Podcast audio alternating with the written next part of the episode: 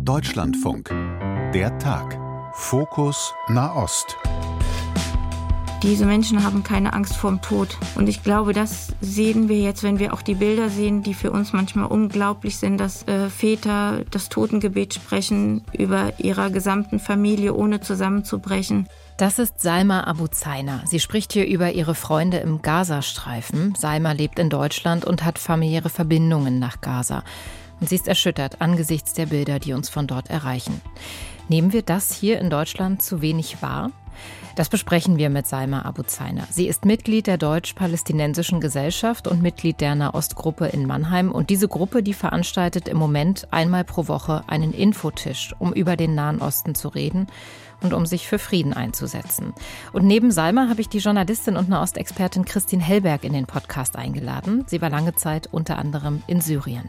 Das ist Folge 6 von Fokus Nahost. Ich bin Sina Fröndrich. Schön, dass ihr wieder mit dabei seid. Salma, Christine, herzlich willkommen. Salma, äh, du hast ja familiäre Verbindungen in den Gazastreifen. Wenn du an die Bilder aus Gaza denkst, was geht dir da durch den Kopf im Moment? Schock, Angst, Trauer, äh, alles, alles durcheinander. Die ersten beiden Wochen waren besonders schlimm. Also da konnte ich mich auf die Arbeit auch gar nicht mehr konzentrieren. Das war ähm, ich habe immer gedacht, ist das jetzt, ist das, passiert das wirklich? Also das, ich hab, wusste natürlich, dass das in Wirklichkeit passiert, aber habe es mitbekommen, aber im Bewusstsein so richtig ist es nicht angekommen. Und dann so nach zwei Wochen ging das so los, dass ich einfach der erste Blick morgens aufs Handy, da kamen dann auch die Nachrichten in immer größeren Abständen und einfach immer nur auf die Nachricht gewartet, wir leben noch. Dann war wieder drei, vier Tage Funkstille. Von, von dann, wem? Also von Freunden? Von Freunden, von, mhm. Familie. Also ich habe einen besten Freund in Gaza, den würde ich jetzt auch schon mittlerweile als Familie bezeichnen, der uns auch schon mal hier in Deutschland besucht hat. Und da war das wirklich so, dass ich dann nur noch auf die Nachricht gewartet habe, wir leben noch. Also die letzte Nachricht kam am 29.11. Ich habe dann gestern, dann, habe ich gemerkt, diese Unruhe kommt wieder, habe im, im, Bekanntenkreis gefragt, habt ihr was gehört, habt ihr irgendeine Nachricht bekommen? Und gestern Nachmittag stand ich dann am Gleis am Bahnhof und dann kam die Nachricht, wir leben noch. Die Lage ist katastrophal wie nie, aber wir leben noch. Und dann ist bei mir so wieder pff, einmal durchatmen und jetzt geht es wieder drei, vier Tage und dann steigert sich das wieder dementsprechend. Dann kommt wieder die Unruhe. Ja, Christine, du bist äh, Journalistin, hast äh, lange Zeit in Syrien auch als Journalistin gelebt und gearbeitet, häufiger auch die Westbank besucht. Wie verfolgst du jetzt ähm, das, was wir da ähm, an Bildern aus dem Gazastreifen bekommen?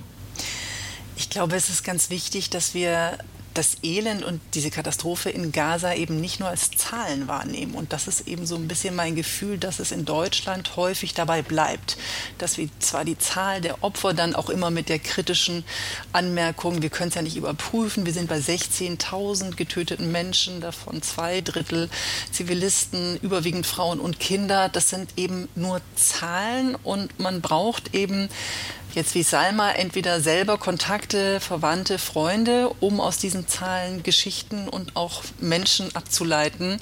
Oder man braucht Medien, die das tun. Und das machen wir in Deutschland, glaube ich, tendenziell zu wenig. Und deswegen verstehen wir manchmal nicht die Verzweiflung und die absolute Trauer und Hilflosigkeit hier lebender Palästinenserinnen und Palästinenser oder auch anderer Menschen, die eben eigene Freunde und Verwandte dort haben und die dann auf die Straße laufen und sagen, das muss sofort enden. Wir brauchen jetzt einen Waffenstillstand. Es kann doch nicht wahr sein, dass die Welt diesem Krieg weiter zuschaut, weil man eben sieht, wie viele kleine Kinder dort gerade in die weißen Leichentücher gerollt werden oder Kinder sieht in den Krankenhäusern, von denen niemand überlebt hat, von der Familie. Ja? Also die haben keine Eltern mehr, die haben keine Geschwister mehr. Das sind Waisen, die jetzt verletzt in diesen Krankenhäusern sitzen, traumatisiert. Das bricht einem jeden Tag das Herz. Und um das zu sehen und zu verfolgen, muss man andere Medien, also englischsprachige Medien oder auch arabischsprachige Medien verfolgen. Und das verhindert, glaube ich, so ein bisschen in Deutschland diese Solidarität, die dann eben auch Menschen wie Salma hier wahrscheinlich vermissen weil sie eben denken, es ist ein bisschen einseitig. Wir sehen äh, auf der israelischen Seite ja zu Recht auch die Opfer, auch die Geiseln stehen im Vordergrund, auch was die durchmachen, die Opfer des 7. Oktober natürlich ganz wichtig. Und auf der palästinensischen Seite sind es eben doch nach wie vor vor allem Zahlen. Mhm. Salma, vermisst du das, was Christine gerade beschrieben hat, diese Solidarität? Ja, also dadurch, dass ich mich äh, in der Friedensarbeit bewege, habe ich natürlich eine Art geschützten Raum, aber wenn ich den verlasse, vermisse ich das auf jeden Fall. Bis vor dem Angriff habe ich eigentlich noch regelmäßig jeden zweiten Tag deutsche Nachrichten gehört. Seit dem Angriff ähm, nicht mehr. Ich, ich ertrage es gar nicht, die Nachrichten zu hören, weil ich denke dann immer, wo sind wir, wo bleiben wir? Es werden Zahlen genannt, dann wird diskutiert, sind die Zahlen ein bisschen höher, sind die Zahlen ein bisschen niedriger. Und ich bin dazu übergegangen, wirklich ausländische Medien zu hören, also sei es Haaretz, ich lasse es mir teilweise übersetzen, BBC oder ähm, arabischsprachige Medien. Um, und daraus ähm, erstelle ich mir dann das Gesamtbild, das für, für mich wichtig ist. Wobei für mich die, die Nachrichten wirklich gerade in den Hintergrund treten, sondern, wie Christine sagte, diese Bilder, die, die uns erreichen, die, die Kinder, die Frauen. Und wenn man dann vor Ort schon mal war und weiß, wie, wie diese Orte auch aussehen oder ausgesehen haben, das ist unglaublich. Diese, diese menschliche Komponente, die fehlt mir, die fehlt mir sehr. Und ich denke tatsächlich, wenn ich das noch hinzufügen darf, ich glaube, der Diskurs in Deutschland ist ziemlich abgekoppelt von den Diskussionen im Rest der Welt. Das fällt mir auch immer auf, wenn ich mit hier lebenden Syrerinnen und Syrern spreche oder eben Palästinensern aus Syrien, zu denen ich nun viele Kontakte habe, die sagen, also sie wissen gar nicht mehr, wie sie sich hier noch äußern dürfen. Sie haben das Gefühl, sie sind, können nicht wirklich Trauer und Verzweiflung und Wut äußern, weil man wahnsinnig aufpassen muss, dass man eben nicht gleich unter Generalverdacht gestellt wird, dass man nicht gleich als Hamas-Unterstützer gelesen wird oder verstanden wird. Mir hat neulich ein syrischer Vater gesagt, der hat zwei Töchter im Teenageralter hat gesagt, wenn die morgens jetzt zur Schule gehen, dann sagt er ihnen immer, was sie nicht sagen dürfen in der Schule. Ne? Das darfst du nicht sagen und pass mal auf, wenn du das so sagst. Und das fühlt sich wieder an wie in Syrien. Da waren ja, durfte man gar nichts sagen. Man muss, lief immer Gefahr oder läuft immer noch Gefahr, verhaftet zu werden. Also das fand ich jetzt wiederum sehr bitter, dass hier lebende Menschen aus solchen Ländern sagen, das erinnert sie an die Unterdrückung oder an diesen geschlossenen Diskurs und an diese Verbote, die sie schon kennen aus der Heimat und vor denen sie ja eigentlich geflüchtet waren, jetzt im Falle der Syrer. Salma, hast du dann auch das Gefühl, dass deine Position, deine Sichtweise, auch äh, die äh, von, von Menschen, mit denen du dich austauschst, auch innerhalb deiner Familie, ähm, dass die unerwünscht ist hier in Deutschland? In den Kreisen, wo ich mich jetzt bewege, ich habe auch das Glück, äh, einen Arbeitgeber zu haben, der mich schon immer mit dieser Friedensarbeit auch kennt also dort kann ich mich ganz frei äußern, ohne dass ich jetzt irgendwas äh, zu befürchten hätte. Also das ist schon, schon mal sehr angenehm, weil wenn man den ganzen Tag auf der Arbeit verbringt und da jetzt auch noch ständig nachdenken müsste, habe auch sehr viel Verständnis bekommen für die ersten Wochen, wo ich teilweise, glaube ich, auch nicht richtig arbeitsfähig war, weil meine Gedanken immer nach Palästina gewandert sind. Ähm, also ich habe, es ist unterschiedlich. Wir haben ja einmal vorher einmal im Monat den äh, Infotisch in Mannheim gehabt von der Nahostgruppe Mannheim. Da hat sich sehr viel geändert. Man merkt die Polarisation in der Gesellschaft. Da in, merke ich, wie Inwiefern die, merkst du diese Polarisierung? Wie wird die an, diesen, an diesem offenen Tisch ausgetragen oder rangetragen an dich? Äh, wir haben einerseits Menschen, die, die laufen vorbei und sagen, wo können wir spenden, was können wir tun, habt ihr eine Spendendose, die wollen auch gar keine Infos haben, keine Diskussion, die wollen einfach nur das Gefühl haben, ich habe was getan, ich habe irgendwie die Menschen in Gaza unterstützt. Und in den letzten beiden Wochen hatten wir tatsächlich auch Vorfälle, ähm, wo es etwas aggressiver wurde, wo Menschen unvermittelt am Tisch vorbeigelaufen sind und dann geschrien haben, ihr Terroristen. Also da sind auch noch ganz andere Worte gefallen, die möchte ich jetzt nicht wiederholen. Also sowas habe ich vorher noch nicht erlebt. Wir hatten zwar vorher auch schon manchmal etwas heftigere Diskussionen, aber es waren immer noch Diskussionen. Aber dass jemand ohne stehen zu bleiben einfach vorbeiläuft, uns was an den Kopf wirft und dann einfach weiterläuft, also das hatte ich in den ähm, fast zwei Jahren, wo ich jetzt mit am Infotisch stehe, das habe ich so wie jetzt in der Zeit noch nicht erlebt. Wie gehst du damit um, wenn dich jemand als Terroristin beschimpft? das kommt auf meine Tagesverfassung an. Also wenn ich selber einen Tag ähm, habe, wo ich mich sehr verletzlich fühle, wo schlechte Nachrichten aus Gaza gekommen sind, dann denke ich, okay, das kann ich jetzt gar nicht gebrauchen. Was, was ist hier los mit den Leuten? Ich, also ich kann es auch nicht nachvollziehen. Und an den Tagen, wo ich selber stabil bin, denke ich, okay, tut mir leid, der ist ähm, brainwashed, der kann überhaupt nicht unterscheiden oder ist nicht in der Lage zu diskutieren. Also dann lasse ich das bei dieser Person und, und das kommt dann auch in diesem Moment an mich nicht ran. Und denke, es ist halt traurig, wieso kann dieser Mensch nicht stehen bleiben und sagen, kann ich mit euch mal diskutieren? Ihr habt vielleicht eine andere Meinung, aber vielleicht wollt ihr euch auch mal meine Meinung anhören. Das sind aber, glaube ich, Menschen, die wollen nur irgendeinen Frust abladen und da stehen wir dann halt mit dem Infotisch gerade richtig. Wir wollen ja hier im, im, Podcast auch immer Fragen und Anmerkungen äh, aufgreifen, die uns per E-Mail oder bei Instagram aus der Community erreicht haben. Und ich möchte euch mal eine äh, Frage einspielen. Meine Kollegin Fanny Buschert leiht auch dieses Mal wieder den Fragen und Anmerkungen ihre Stimme. Und äh, wir hören da mal rein zusammen. Eine Frage, die mich sehr beschäftigt, ist die Tatsache, dass die palästinensische Bevölkerung im Gegensatz zu von Krieg betroffenen Menschen in anderen Kriegen und Konflikten nicht fliehen kann. Das erscheint mir als eine grausame und schreckliche Situation, die aber fast nicht thematisiert wird. Also wir kommen jetzt an der Stelle nochmal zurück zum Gazastreifen, zur Bevölkerung im, im Gazastreifen. Ist das was, was wir hier gar nicht so richtig ja, verinnerlicht haben, dass die Menschen gar nicht fliehen können?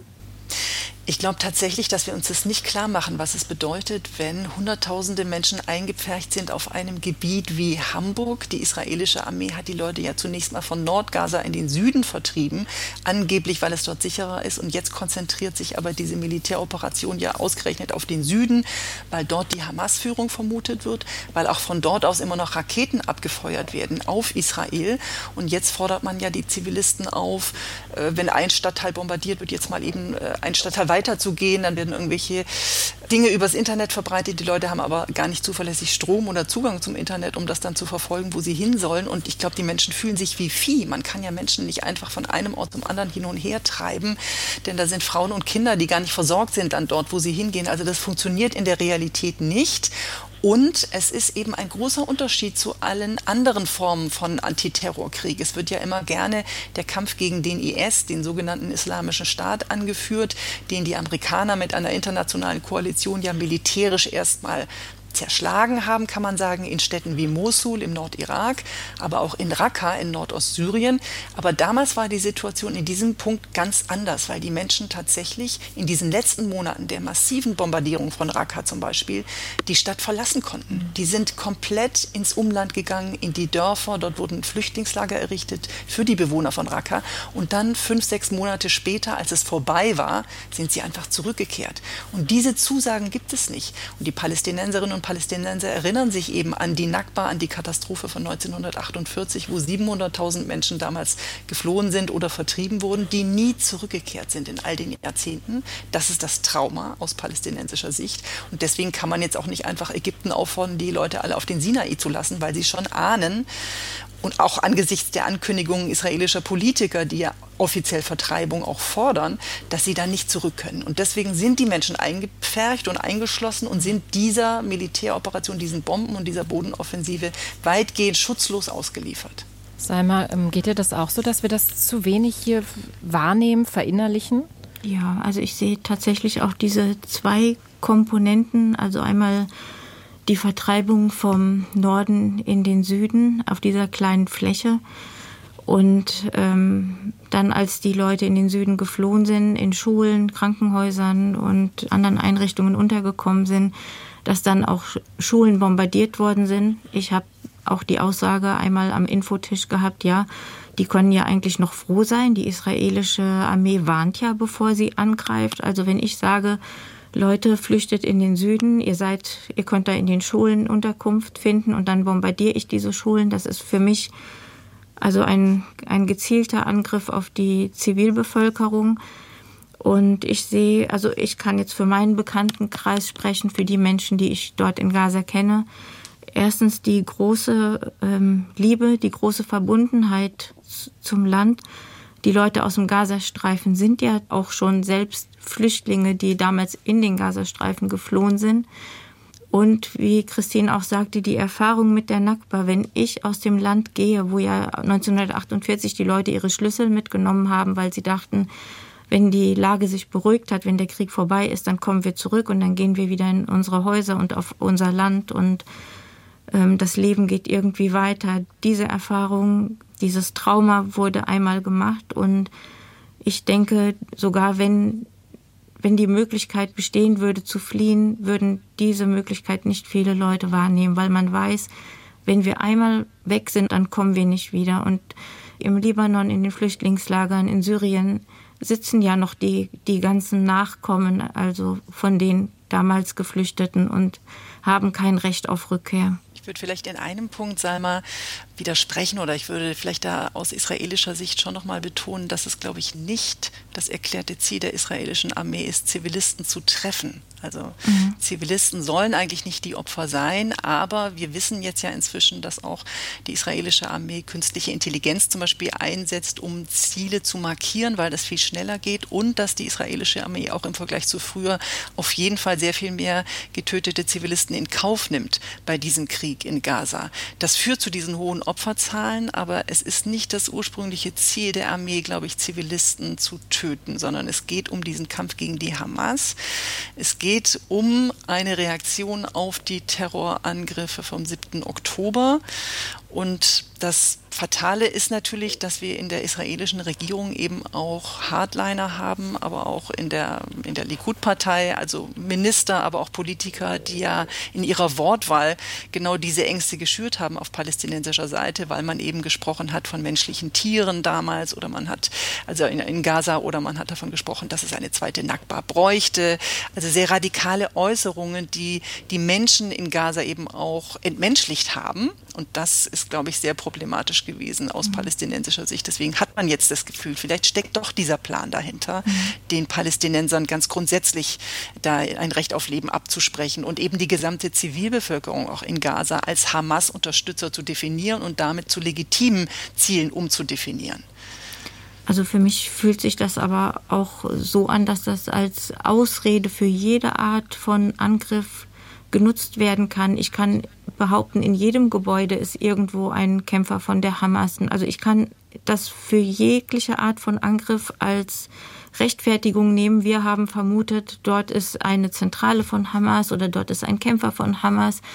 Wenn für mich jemand, der jede, jede Anzahl von Opfern in Kauf nimmt, das ist für mich kein großer Unterschied mehr zu einer be bewussten Tötung weil man weiß ja, wie hoch die Opferzahlen im Endeffekt werden. Oder wenn man sogar behauptet, wir wussten nicht, wie hoch die Opferzahlen im Endeffekt werden, sieht man es jetzt im Verlauf und spätestens dann könnte man sagen, man möchte was ändern. Also das Ergebnis ist für mich das gleiche, ob jetzt jemand sagt, äh, wie, wie man es auch oft gerne bezeichnet, das sind jetzt Kollateralschäden, das kann man nicht anders machen, oder ob jemand sagt, ich möchte so viel wie möglich von dieser Bevölkerung Menschen töten da, das Ergebnis ist für mich das gleiche. Ja, das verstehe ich. Ja. ja. das verstehe ich auch. Also wir sind ja dann auch immer schnell bemüht, eben zu erklären, dass die Hamas mhm. die Hauptverantwortung dafür trägt, weil sie nun mal sich versteckt ihre Tunnel gebaut hat unter ziviler Infrastruktur natürlich, was ja auch wahrscheinlich gar nicht anders geht in Gaza, was aber auch bewusst gemacht wurde, eben unter Schulen und Krankenhäusern und in Wohngebieten. Die Hamas ist einfach überall. Und deswegen ist sowieso die Frage, wie kann man sie effektiv bekämpfen? Und das ist, glaube ich, mhm. auch der Grund, warum wir das so ganz, ganz unterschiedlich wahrnehmen, weil wir jetzt gerade die Hamas nur betrachten als eine Terrororganisation, als die äh, Inkarnation des Bösen im Grunde seit dem 7. Oktober.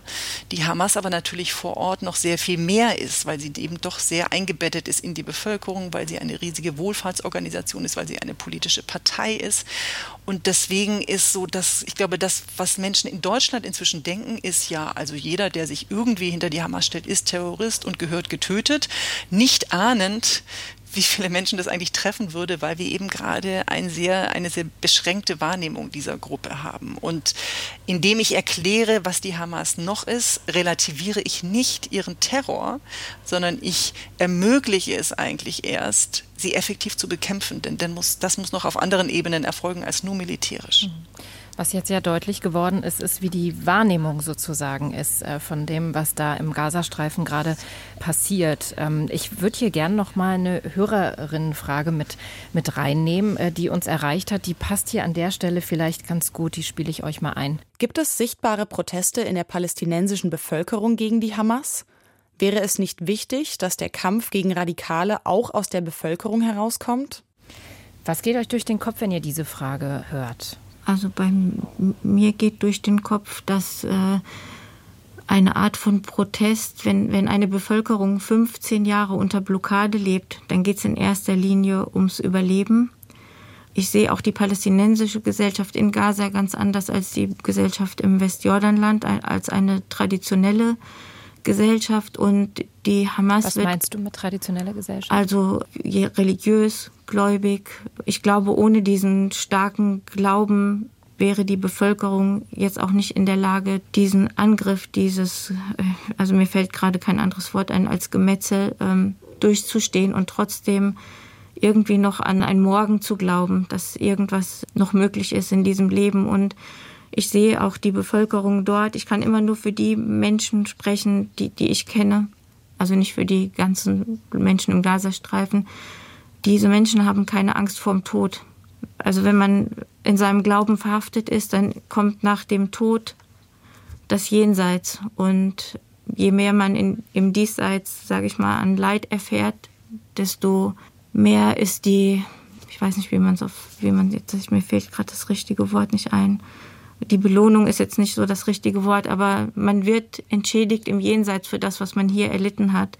Und ich glaube, das sehen wir jetzt, wenn wir auch die Bilder sehen, die für uns manchmal unglaublich sind, dass die Menschen zu Grabe getragen werden, dass äh, Väter das Totengebet sprechen über ihrer gesamten Familie, ohne zusammenzubrechen. Das ist eine Komponente in der Gesellschaft, die sehr stark ist, die vielleicht von außen auch schwer nachvollziehbar ist.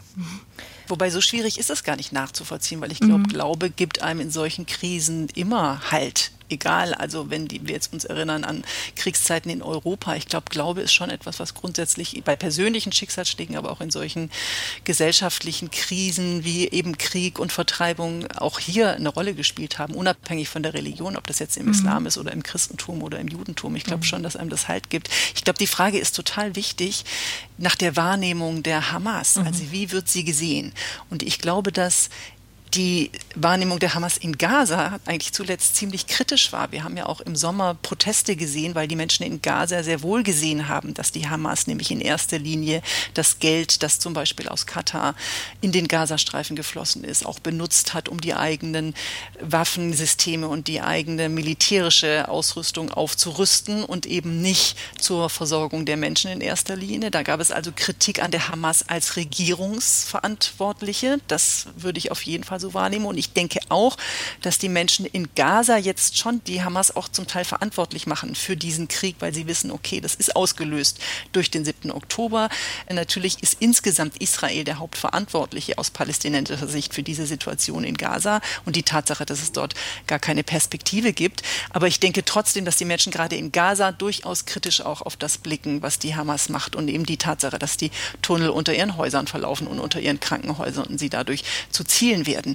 Aber die Unterstützung für die Hamas ist, glaube ich, überall sonst in der Region, vor allem im Westjordanland, eher gestiegen. Das heißt, die Menschen im Westjordanland sehen ja jetzt zum Beispiel, dass palästinensische Gefangene freigekommen sind durch den Tausch mit den Geiseln.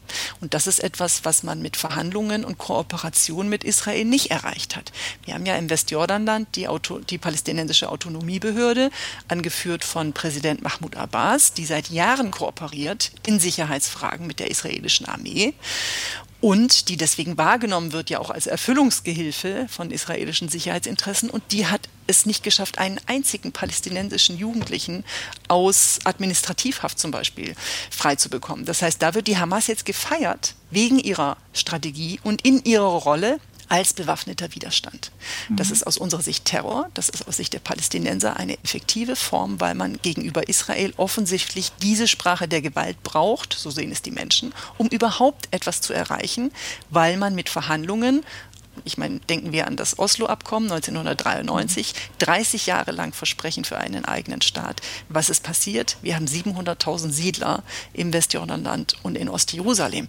Das ist sozusagen aus palästinensischer Sicht hat es sich überhaupt nicht gelohnt, zu verhandeln oder Kompromisse einzugehen, sondern man hat dafür eigentlich nur mehr Siedlungen bekommen und mehr Checkpoints und mehr Demütigung und mehr Entrechtung. Und deswegen wird die Hamas da gerade eher gefeiert leider für diese, für diese Strategie. Und ich glaube, das sehen wir auch in der Region insgesamt, dass die Hamas da gerade eigentlich sehr weit gekommen ist beim Erreichen ihrer Ziele, nämlich zum Beispiel, dass überhaupt wir wieder über Palästina reden, ja, dass überhaupt auch in der arabischen Welt das Thema wieder ganz oben ist auf der Prioritätenliste und dass die Staaten der Region verstehen, dass sie nicht einfach Frieden mit Israel schließen können über die Köpfe der Palästinenser hinweg, weil es braucht eine Lösung für die Menschen, die in den besetzten Gebieten leben. Ich, ähm, also ich würde auch noch gerne erwähnen, dass was glaube ich hier auch oft oder also in, in Deutschland oft falsch wahrgenommen wird, es ist hier nicht ein Krieg von zwei Armeen. Wir haben eine der hochgerüstetsten Armeen der Welt gegen ja gegen ein, ein Land oder noch nicht mal ein Land gegen eine Bevölkerung ohne eine Armee. Und äh, im Völkerrecht ist bewaffneter Widerstand, sofern er nicht gegen Zivilisten geht, auch legitim. Das heißt, der bewaffnete Widerstand, sofern er sich gegen die israelische Armee richtet, ist ja auch ist erlaubt. Und ähm, wenn wir jetzt vom Gazastreifen vielleicht mal rauszoomen und auf das Westjordanland, wir haben im 2023 mehr Tote als jemals zuvor im Westjordanland. Das war auch Thema am Infotisch und da ist, da sage ich dann, frage ich dann die Leute auch zurück. Also was ist da die Begründung? Dort ist keine Hamas, also dort sind keine Tunnel. Wieso sterben da so viele Zivilisten? Wieso geht die Armee in die Häuser? Wieso gibt es die Administrativhaft? Es gibt so viele Themen, die, die beleuchtet werden müssen, die in der Diskussion oft nicht genannt werden, weil man diese Informationen nicht hat, weil es in den Medien leider oft einseitig dargestellt wird. Deshalb wäre wirklich meine Empfehlung, jeder, der sich für dieses Thema interessiert, wenn er hauptsächlich deutsche Medien ähm, konsumiert, das zu ergänzen durch englischsprachige Medien, vielleicht arabischsprachige Medien gibt es ja auch in der Übersetzung. Israelische Medien, Haaretz schreibt viele Artikel. Also die Möglichkeit, sich zu informieren und den Blick zu weiten auf das Thema, die hat man jetzt in der, in der Zeit vom Internet und von sozialen Medien auf jeden Fall. Das ist ja so ein bisschen traurig, ne? dass wir jetzt hier im Deutschlandfunk empfehlen, dass man mal andere Medien konsumieren ja. sollte. Mhm. Also ich als Journalistin finde das jetzt schon sehr bitter. Und ich möchte auch ergänzen, dass die Situation im Westjordanland jetzt zumindest, was die Siedler angeht, also die israelischen Siedler, die ja auch Gewalt anwenden, durchaus in den Medien angekommen ist. Und das ist auch ein wichtiger Aspekt. Wir sehen ja auch, dass die US-Regierung und auch die deutsche Regierung ganz klar sich gegen diese Siedlergewalt aussprechen. Wir reden hier von illegalen Siedlungen, die gibt es seit Jahrzehnten. Das ist keine neue kein neues Phänomen. Aber was neu ist, ist, dass die jetzige Regierung äh, Netanyahu ja eben auch aktive Siedler und sehr rechtsnationale und religiöse Fanatiker enthält als Minister, die ganz klar diese Siedlerbewegung unterstützen, die bewaffnet haben in letzter Zeit, sodass sich eben natürlich diese gewaltbereiten Siedler auch ermächtigt fühlten, jetzt Palästinenser weiter zu vertreiben. Es sind mehr als 200 Menschen allein seit dem 7. Oktober im Westjordanland getötet worden, überwiegend durch die israelische Armee, die eben eben zum Beispiel auch in die Gebiete reingeht, die eigentlich palästinensisch verwaltet sein sollten, also die sogenannten A-Gebiete, zum Beispiel in Jenin und dort gegen Jugendliche vorgeht, die bewaffnet sind, die ihrerseits Widerstand leisten äh, aus palästinensischer Sicht. Aus israelischer Sicht sind das dann eben wieder Terroristen. Und das wirklich Wichtige eigentlich, was hier gar nicht wahrgenommen wird, ist, dass diese jungen Menschen sich ja zum Teil gar nicht mehr irgendeiner Partei anschließen, die also weder der Hamas angehören noch dem islamischen Dschihad, sondern sich bewaffnen und auf eigene Rechnung Widerstand leisten. Und das ist das wirklich Gefährliche, wenn ich gar keinen Ansprechpartner mehr habe, also auch keine Autorität mehr, der, mit der man verhandeln kann, zum Beispiel einen Waffenstillstand. Und das ist eben etwas, was eigentlich dann die Hamas oder auch diese anderen Gruppen fast schon wieder wichtig macht, in einer hierarchischen Organisation, wo man sagt, okay Leute, äh, das ist unsere Strategie, wir stoppen jetzt, wir verhandeln jetzt, wir haben jetzt eine Waffenruhe oder einen Waffenstillstand. Aber wenn Jugendliche natürlich einfach sich Waffen besorgen und eben auf eigene Rechnung losgehen und sich rächen, das ist ja häufig auch ein Wunsch nach Vergeltung an mhm. israelischen Soldaten oder womöglich an Siedlern oder auch an Zivilisten, dann wird daraus ja irgendwann ein Bürgerkrieg. Und wenn ich jetzt noch die Siedler bewaffne auf der anderen Seite oder die Siedler jetzt als Reservisten eingezogen wurden in die Armee und deswegen einfach Uniformen tragen inzwischen und die gleiche Politik gegenüber den Palästinensern machen, also ihnen Land wegnehmen oder sie bedrohen, dann ist das, steht das wirklich an der Kippe zum Bürgerkrieg im Westjordanland. Und das ist ja noch mal viel gefährlicher. Also ich vermisse da auch sehr ähm, klare Worte von unserer Bundesregierung. Also es wird im, fürs Westjordanland ein Siedlungsbaustopp gefordert. Also wir hatten schon andere Regierungen, die haben gesagt, äh, diese illegalen Siedlungen, die müssen abgebaut werden. Wenn jetzt jemand mir was erzählt von Zwei-Staaten-Lösungen, dann wünsche ich mir immer, dass der mir auf der Karte zeigt, wo, wie soll das funktionieren? Also es werden immer Schlagworte in den Raum geworfen, die in der Realität überhaupt nicht mehr umsetzbar ist. Und da bin ich enttäuscht, möchte ich nicht sagen, aber weil das ist. Es fehlt dir, es fehlt dir die Frage. Okay, die, die, also das Rückgrat, mir fehlt das ja. Rückgrat und mhm. auch gerade unsere ähm, Bundesaußenministerin, wenn dort in einer Pressekonferenz gesagt wird, man ist gegen einen Waffenstillstand, das ist für mich, das sind Worte, wo ich erstmal recherchieren musste, ob das nicht Fake News sind und ob, ob sie das wirklich so gesagt hat, weil für mich die oberste Diplomatin in Deutschland, die, das ist für mich untragbar, sowas nach außen, ja, solche Worte nach außen zu sprechen die Bundesregierung steht natürlich unter dem wahnsinnigen Druck und Einfluss eben auch der israelischen Regierung und des Rechtes auf Selbstverteidigung. Das ist ja das, wie Annalena Baerbock, die Außenministerin, das immer verteidigt hat, eben gesagt hat, ja, aber man muss sich wehren können gegen den Terror. Deswegen war sie gegen diesen Waffenstillstand. Ich glaube, dass sie das auch ganz ungünstig und unklug formuliert hat, weil sie hätte natürlich sagen können, wir wünschen uns alle einen Waffenstillstand. Das muss das langfristige Ziel sein. Aber auf dem Weg dorthin muss das und das passieren. Das hätte man anders und besser besser formulieren können, ohne eben Menschen wie dich, Salma, oder ganz viele hier lebende Zugewanderte oder Menschen mit muslimischem oder palästinensischem Hintergrund derart vor den Kopf zu stoßen. Ich glaube, das Problem ist ja nicht nur, was wir sagen oder nicht sagen, also die Politiker, sondern das Problem ist, hast du ja auch gesagt, Salma, dass daraus nichts folgt. Ich meine, mhm. die EU hat seit Jahren immer wieder sich besorgt erklärt wegen des anhaltenden Siedlungsbaus. Man hat nichts unternommen, um das wirklich zu stoppen. Man hat die palästinensischen Bestrebungen Bestrebungen ja auch, völkerrechtlich dagegen vorzugehen und das zumindest untersuchen zu lassen durch den Internationalen Strafgerichtshof. Auch ja. das hat man zum Teil torpediert. Also da ging es darum, diesen Zustand im Westjordanland eben völkerrechtlich bewerten zu lassen als eine institutionalisierte und auf Dauer angelegte Ungleichbehandlung der Palästinenser, also diese strukturelle Diskriminierung einer Gruppe durch eine andere. Und auch das hat die internationale Gemeinschaft, vor allem westliche Staaten, haben das immer wieder verhindert. Also man fragt sich so ein bisschen, was sollen denn die Palästinenserinnen und Palästinenser jetzt tun, wenn man ihnen verwehrt, in internationalen Gremien effektiv zu arbeiten? Sie sind ja auch nicht vollständiges UN-Mitglied, weil sie noch keinen eigenen Staat haben. Wenn man ihnen den Weg über internationales Strafrecht verwehrt, weil man man sagt, nein, das darf man aber so gar nicht sagen, das können wir so nicht unterstützen, das ist einseitig. Wenn man ihnen auch zivile Formen des Widerstandes abspricht oder diese als Terror deklariert, wie zum Beispiel diese Boykottaufrufe. Ja. Wir haben mhm. diese BDS-Bewegung, Boykott, äh, Desinvestition und mhm. Sanktionen. Das ist natürlich aus deutscher Sicht überhaupt keine Option. Und aus, als Deutsche kann ich niemals einen Boykott Israels fordern, weil das ungute Erinnerungen weckt an unseren eigenen, unsere Nazi-Vergangenheit, an den Spruch, kauft nicht bei den Juden. Das geht aus deutscher Sicht überhaupt nicht. Aber aus palästinensischer Sicht könnte Boykott eine Form von zivilem Widerstand sein, der dann Berechtigung hat, vor allem vor dem Hintergrund, dass man ja eben nicht möchte, dass Palästinenser sich in die Luft sprengen und Zivilisten angreifen in Form solcher schrecklichen Terroranschläge wie vom 7. Oktober. Also wenn ich natürlich den Palästinensern gar keine Möglichkeit gebe, sich zu wehren gegen die Besatzung, die seit Jahrzehnten andauert, dann muss man sich nicht wundern, wenn Organisationen wie die Hamas gewählt werden, wenn junge Menschen sich nur noch diesem bewaffneten Widerstand anschließen und dann den Märtyrertod vorziehen, weil sie sonst gar keine Perspektive für sich sehen.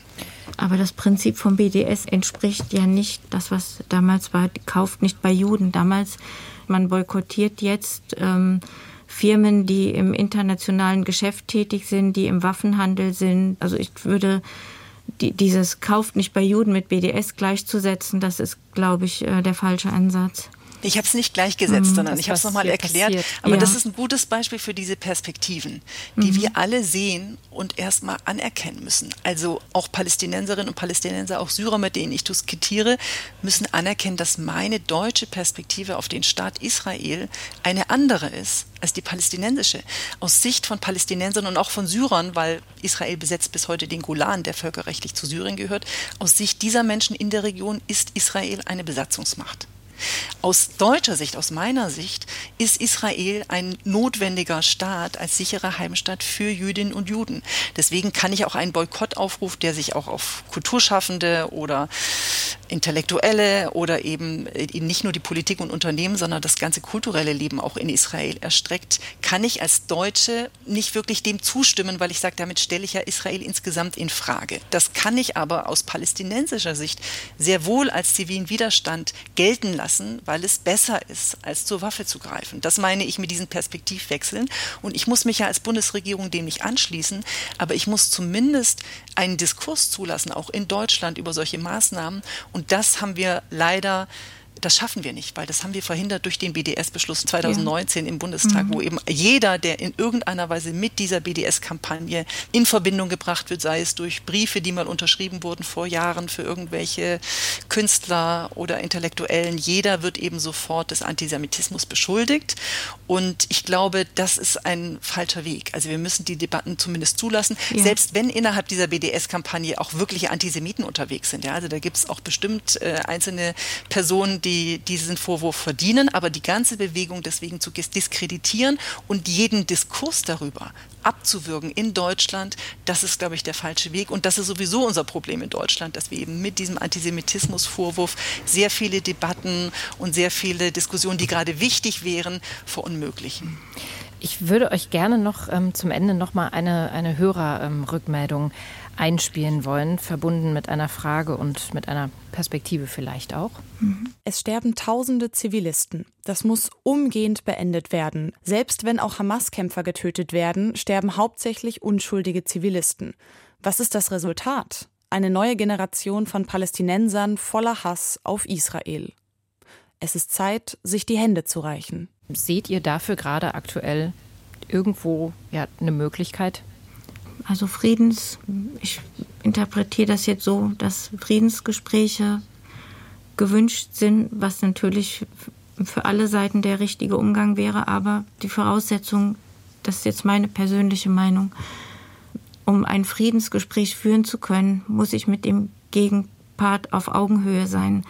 Das heißt, wenn ich, wenn jemand mir Handschellen anlegt und kommt dann zu mir und sagt, ich möchte mit dir jetzt gerne über Frieden reden, dann werde ich ihm sagen, ja, aber dann nimm mir erstmal die Handschellen ab. Also für mich ist die Voraussetzung, um Friedensgespräche wieder aufzunehmen oder also erstmal ein Waffenstillstand, aber um dann wirklich einen dauerhaften, ernsthaften Frieden ähm, in Gang zu bringen, wäre das Ende der Besatzung ja, also man kann nur auf Augenhöhe mit jemand Frieden schließen. Ich fühle mich als Person, wenn jemand mich einsperrt, meine Infrastruktur zerstört, ich nicht einreisen, ich nicht ausreisen kann, so fühle ich mich nicht ernst genommen und fühle auch ein Friedensangebot nicht als ernstes Angebot. Christine, siehst du irgendwo eine Chance auf, auf eine Hoffnung?